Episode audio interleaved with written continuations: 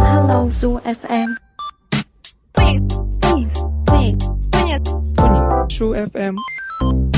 收聽， Hello，歡迎收聽。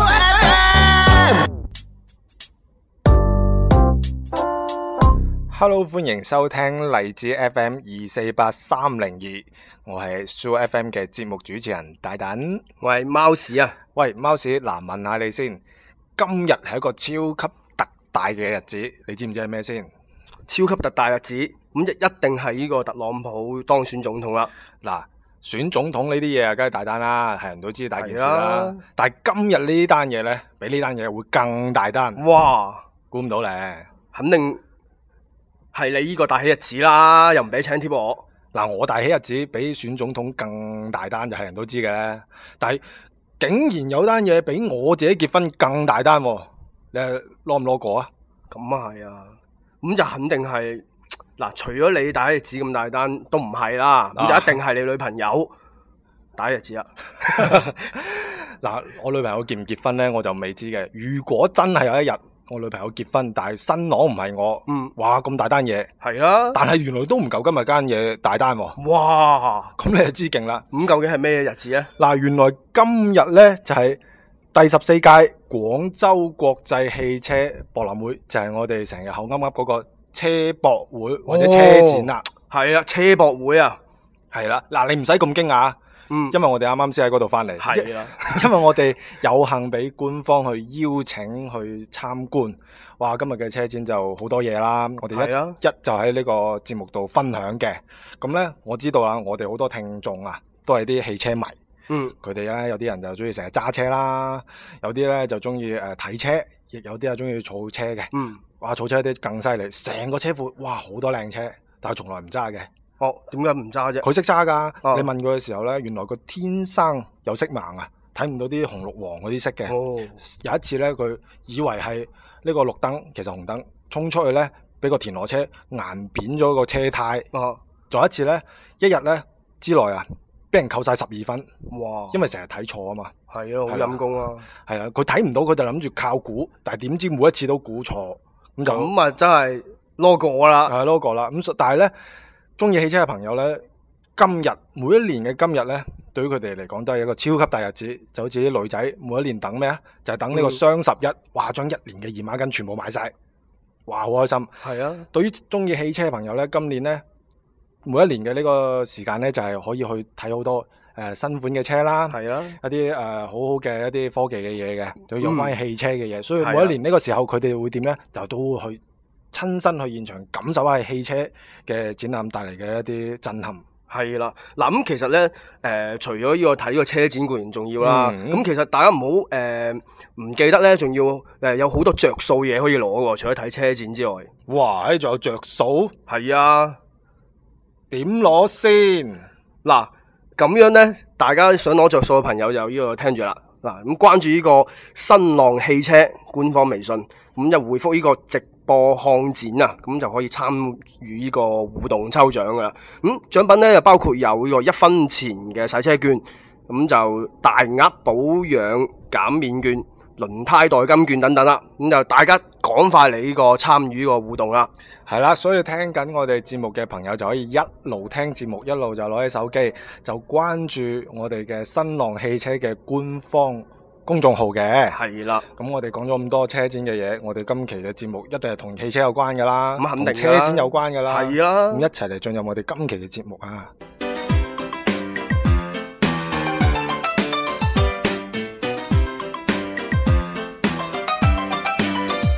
嗱，每一年車展咧就會好多誒、呃城中嘅熱話啦，好多常見嘅現象。喺今期節目我哋就舉幾樣成日喺車展見到嘅現象嘅。嗯，見得最多嘅一個現象呢，就係、你會見到哇，車展一定好多好多靚嘅車模，而且係啊啲車模呢，越着越少，有係唔着 㗎喎，有啲人話啲勁到就係唔着嘅。咁其實點解會咁你要買汽車咁請個車模咁啊算啦，又高又靚，但係點解要着得越嚟越少，甚至有啲唔着嘅呢？咁嗯，咁肯定係一般就係啱啲誒麻甩佬去睇嘛，係啦，可能好多人即係買車中意汽車嘅人都係啲男人啦，咁係就啦，以女性嘅角度去吸引佢哋去睇下啦。係啊啦，其實原來除咗咁，仲有其他嘅因素嘅，我覺得。哇係，咁係係啲咩因素咧？嗱，我覺得咧嗰、個 model 咧着得咁少，甚至係上半身全裸嘅話咧，嗯，嚟宣傳個品牌係講緊台汽車係啊入邊咧有呢個暖氣功能，即係話俾你聽，哦其實你唔需要着衫入去都唔會攝親感冒嘅。即係其實佢嗰啲暖氣已經係可以大到喺部汽車嘅室內滲透到車外邊，佢都已經覺得好暖啦。仲會可能恒温添啊！即係你喺室，即係你喺車外嘅風零舍大，咁嗯佢嘅暖氣就暖啲啦。啊當你入到去啦，佢覺得你熱，可能佢就會降翻低少少個温度哇你。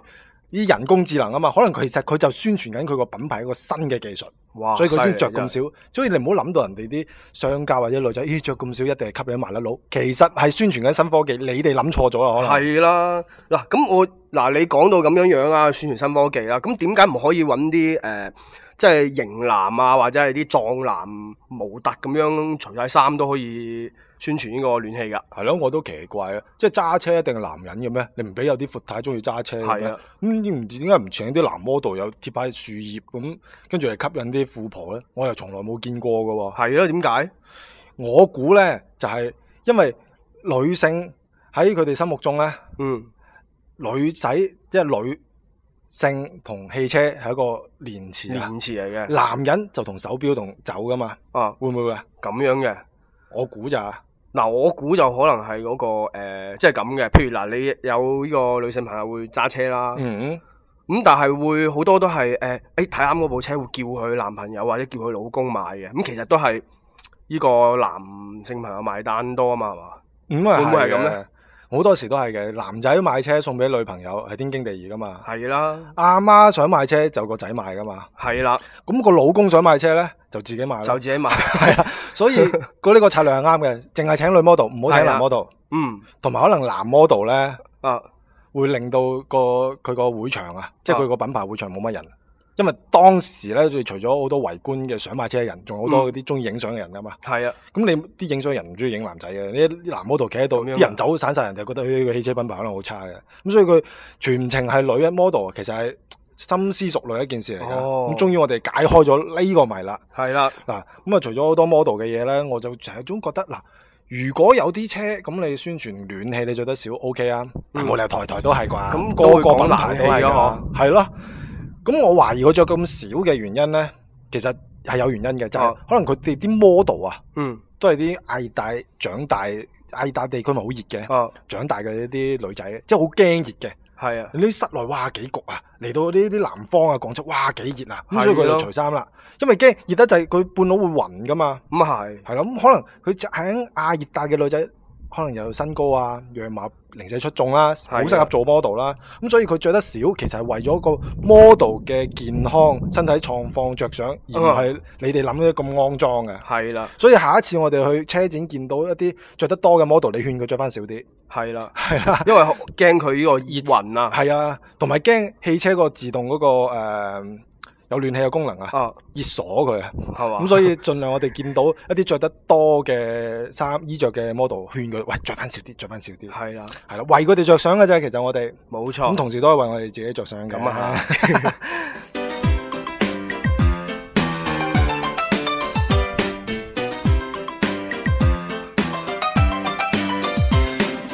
嗱，啱啱講到 model 咧，咁就當然就會有好多中意影相嗰啲，我哋俗稱嘅龍友啊。嗯，話啲龍友通常嗰啲咧都係啲誒呃阿叔嚟嘅，咁啊四眼啦，誒、甩頭髮啦，但係哇哇，係孭到嗰啲相機咧，好似上去打北伐咁嘅，係嘛？好專業㗎，哇嗰、長槍短炮咁嘛好犀利嘅。咁佢影咩咧？唔影車嘅喎，好多時就係影車，部車隔離個 model，我就喺度好奇怪，點解每一年呢啲車展去影相嘅人會多過去睇車嘅人咧？咁、嗯，咁你有冇思考過呢個問題？你覺得點解咧？嗱，我就咁樣嘅覺得嘅，因為好多嗰啲咧，誒、即係攞住呢啲長槍短炮嗰啲啊，嗯，都係一啲有睇上去比較有經驗啊咁樣嘅，咁梗係啦，又係戴晒眼鏡咁好犀利，係啦以為夜視㗎個副眼鏡，好似嗰啲咩啊，誒、科學家研究嗰啲天體嗰啲咁啊，即係嗰啲 係啦，天文望遠鏡咁嘅。咁可能咧就係一班嗰啲學術界，即係可能攝影圈裏邊嗰啲啊，學術界嗰啲人咧喺度交流啊。哦，咁我明啦。其實可能佢攝影圈咁啊，你知每一個領域圈子都定期會搞好多啲係誒啊學術交流會噶啦。冇錯啦，咁佢就為咗去節省個成本啦，嗯同埋唔使又租地方啊，又要宣傳又剩，所以佢每一年有車展嘅時候呢，佢哋譬如攝影圈就會公公佈大家，誒、今屆第幾屆嘅學術交流會、係攝啦，影交流會就會喺呢個車車博會度進行嘅。係啦，咁原因好簡單，因為首先有好光嘅燈泡係免費啦，好嗯涼嘅空調啦，好係啦靚嘅 model 企喺度俾你任影啦，係同啦埋好多車做道具啦，係啦同埋好多人做你嘅前景啦，係係啦啦，，咁多嘢咁方便又可以免費去搞，係啊甚至佢可能仲要收呢會員嘅會費。冇錯。所可以能佢哋碰面咧就會講啊，喂，你今年又入咗邊只啊？邊只機啊？係啊喂，呢個鏡頭啊，OK 喎，試下睇下效果係啊嗰啲，我呢只鏡頭差，你睇下係我啊，我上年先一百度近視，我玩咗呢個鏡 頭，先幾個月就哇近視已經六百度加散光啦，唔好搞呢只鏡頭。係係 啊，啦，其實學可能學術交流會，咁所以係啦，我哋終於明白點解每一屆影相嘅人會多過睇車嘅人啦。啊，咁除咗呢個誒，即係睇上去有啲年紀、有啲經驗嘅係啊人之外，誒，仲見到好多啲後生嘅喎。係啊，係啲年輕人都會喺度影喎，手機又有啊，呢、個單反又有。咁。其實你點睇咧？咁其實，誒、嗱，有呢個老師哦，就有呢個學生噶啦，係嘛？咁年輕人一般就係、誒、經老驗師啦尚淺， 咁就可能會去誒、嗯即係譬如而家好多嗰啲攝影班啊，咁、嗯，你報咗，咁、個老師要帶你出去，譬如誒、約個 model 啦，即係請個 model 啦，係啦揾啲道具啦，揾啲場景啊，咁係啊，啦，咁教你哋影。又要換衫揾廁所啊，好係啦唔方便。其實而家你睇下車展，哇，有咁涼嘅空調，有咁長腿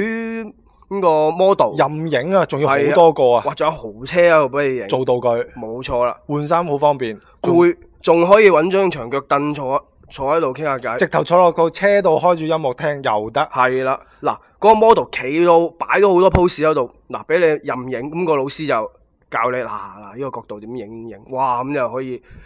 慳咗場地費，又唔使道具，又唔使請 model，哇，咁就可以開個班啦，所以其實對於佢哋嚟講，每一屆車展就變咗一個現場嘅免費嘅課堂。係啊。所以我哋而家終於知道點解每一屆車展哇咁多影相嘅人，原來其實佢哋係只係一個學術交流嘅專業人士，同係埋一啦啲好學嘅、中意攝影領域嘅一啲誒、呃、學生，同埋中意樂於施教嘅一啲誒、呃、技術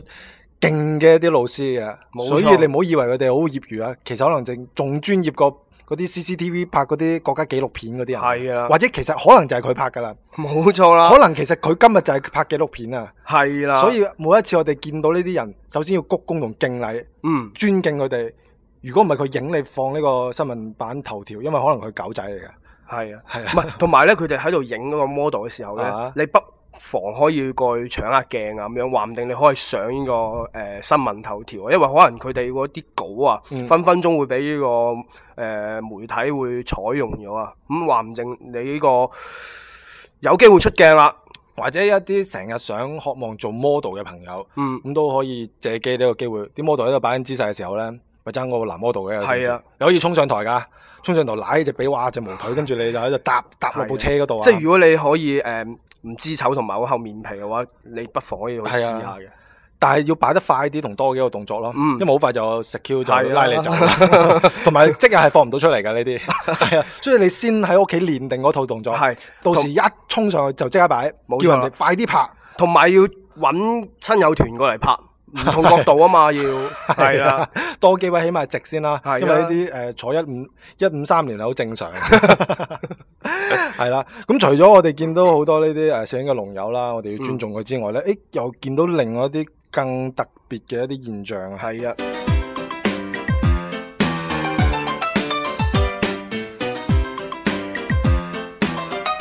啱啱講講咗呢個去車展度有 model 啦，有一啲中意影相嘅朋友啦，咁你不乏會見到好多大媽，啊仲會擸個小朋友去嘅喎。啱啱係啊嗰啲我哋講得過去啊，咁啲大媽去做乜嘢咧？嗰啲大媽係連買棵葱都要人哋送隻雞噶嘛，哇佢點會去買汽車咧？係咪先？係咯，咁嗰啲小朋友咧行步路都要跌鼻涕噶 嘛，佢佢做乜嘢咧？去嗰度，所以我會唔會好出奇？點解每一嗯啊屆都咁多啲大媽同小朋友去呢個車展咧？關佢乜嘢事啊？嗱咁有呢個現象，肯定有佢嘅原因啦，係咪係先？啦嗱，我覺得呢，因為其實小朋友啊，而家誒好多小朋友呢，都係細細個就要誒、呃、樹立佢一啲觀念啊，或者嗯培養佢一啲誒、呃技能啊咁咁又樣。係嘅，從細就要誒訓練佢啊係嘛啊，嗱，你諗下啲大媽最叻係咩啊？買菜。買菜啊嘛，係係啊。嗱，揀只蛋嘅，只一照就知佢邊只靚啊。知只雞係咩樣添啊？係啦佢嗰條魚咯，手指篤篤佢就知佢係死定生噶嘛。知道上一世係咩 咧？係啊。占卜咁啊，大佬。冇錯，嗱咁所以點解啲好叻大㗎媽會咁叻咧？同埋你啲人想呃佢根本係呃唔到嘅，呃唔到嘅，因為佢哋從呢個結咗婚開始啊，佢就要擔起呢個買菜啊、煮飯嘅呢個功夫啦。係啊咁所以長年段受呢個金睛火眼，嗱咁細細蚊仔咧都要誒、呃即係辨別呢個汽車嘅嘢喎。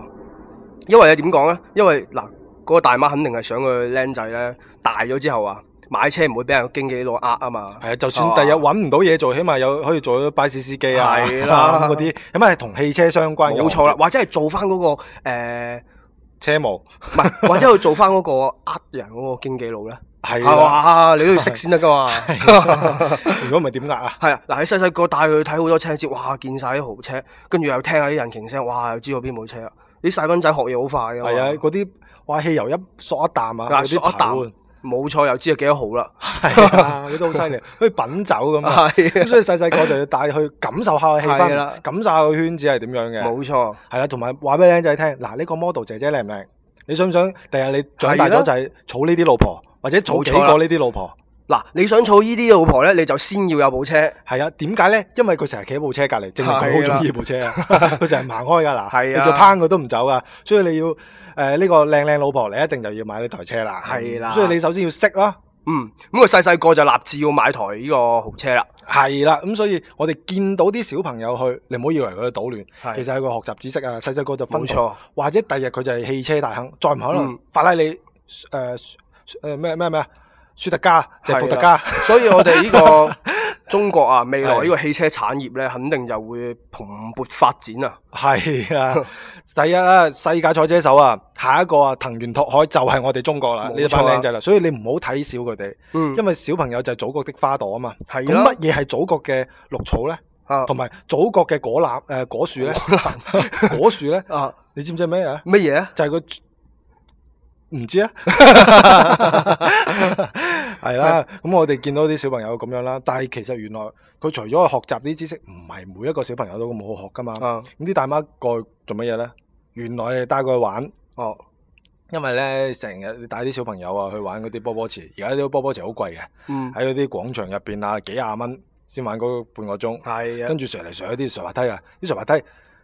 舊啊，起鈎啊，成日一上落嚟，成條褲開朗啊，如果多啲嘢玩嗰啲，又啊有彈彈床嗰啲啊，成嚿水啊個鐘，係啊，但係彈兩下就要叫你落嚟，係啊因為佢話彈得多會穿啊個網， 係啊，因為佢話今日先跌死咗幾個，咁所以就叫你快啲走啦。係啊，咁玩嚟玩去到嗰啲嘢，啲小朋友就發爛渣啊嘛，因為小朋友最中意新鮮好新奇鮮嘅嘢嘢，，係啊，乜嘢夠車展新鮮啦？嗱、嗯嗰度有天然嘅咁多人群，人群佢哋細粒啊嘛，就好似捐窿捐罅咁，覺得好玩啦。啊首先一件事，第二咧，佢要入入部汽車嗰度，啲汽車對於佢嚟講好好特別啦，好多掣嗯係啊可以撳，好啲僆仔好中意撳掣噶嘛，係你啦哦幫佢遙控佢，唔使對住部電視可以玩一日噶嘛，冇錯，係啊啦。有啲僆仔打遊戲機，你以為佢真係對住電視玩遊戲嘅，其實啊佢 enjoy 撳嗰下嘅啫嘛，佢唔知係啊個屏幕啲啲遊戲機佢已經死晒啲命㗎啦。同埋佢睇好多嗰啲咩頭文字 D 嗰啲動畫片咧，嗯咁佢都想試下噶嘛，咁咪可以坐去上邊，哇，又又呢個急剎，又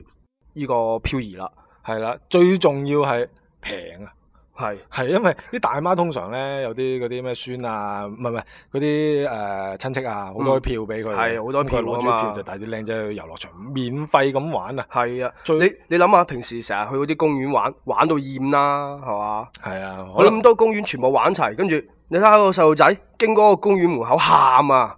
係啊 有呢個，有呢個，你 我悶明我都悶啊，你反省下啦，做人係啦 下下都呢個，仲要啊成嚿水玩一陣啊，唔識計數嘅，係啊慳下錢啦你， 即係鬧翻佢啊！係啊佢。為咗防止啲啲大媽防止俾啲僆仔鬧衰佢，帶佢去玩，哇，好係啊開心啦！好開心啦，僆仔捐窿捐罅喺個又喺個誒保時捷嗰個梳化凳嗰度啊，又玩又啦又又摁啊，又跳啊， 有陣時經過啊，見到叔叔嗰個褲鏈好靚咁樣，係拉佢落嚟拉佢落嚟啊啦，跟住就走 啦，或者拉佢落嚟，跟住拍個姐姐指一指咁，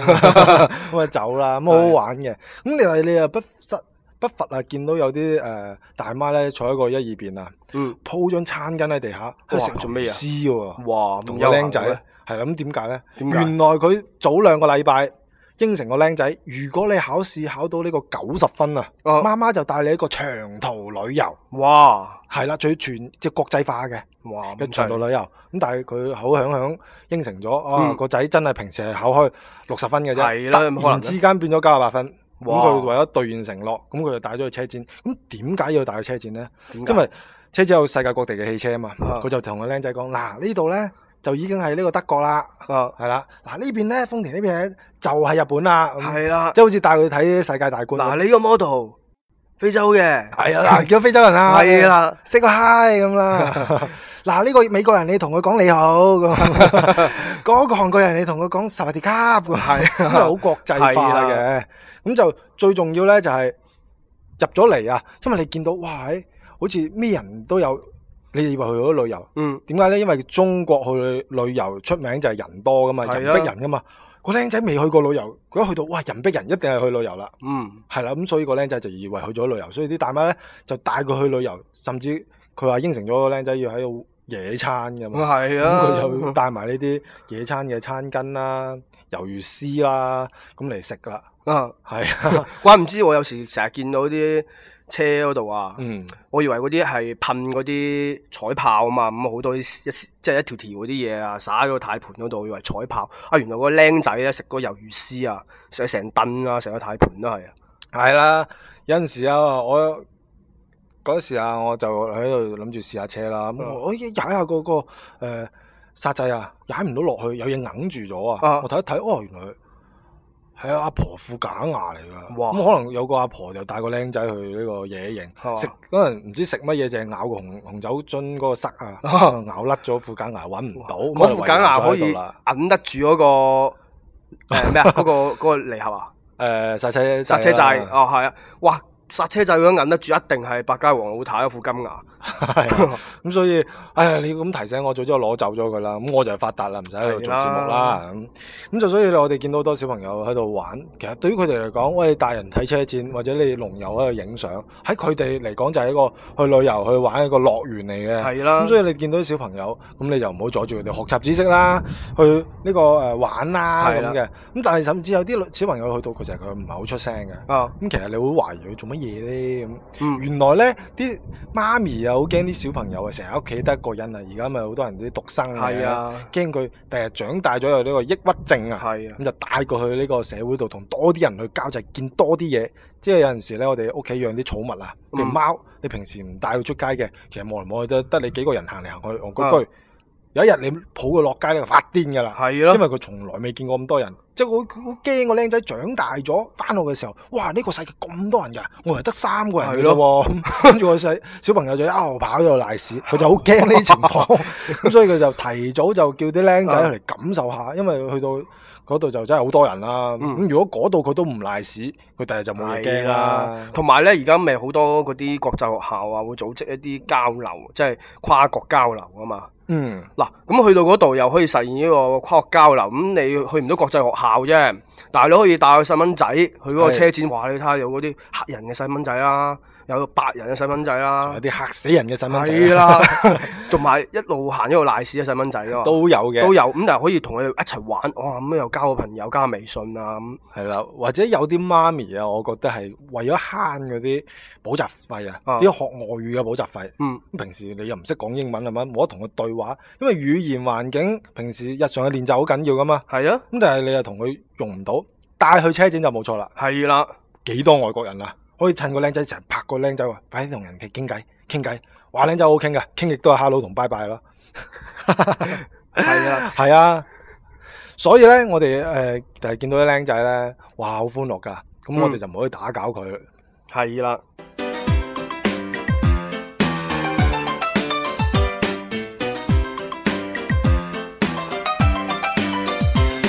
我哋啱啱一口氣咧又講咗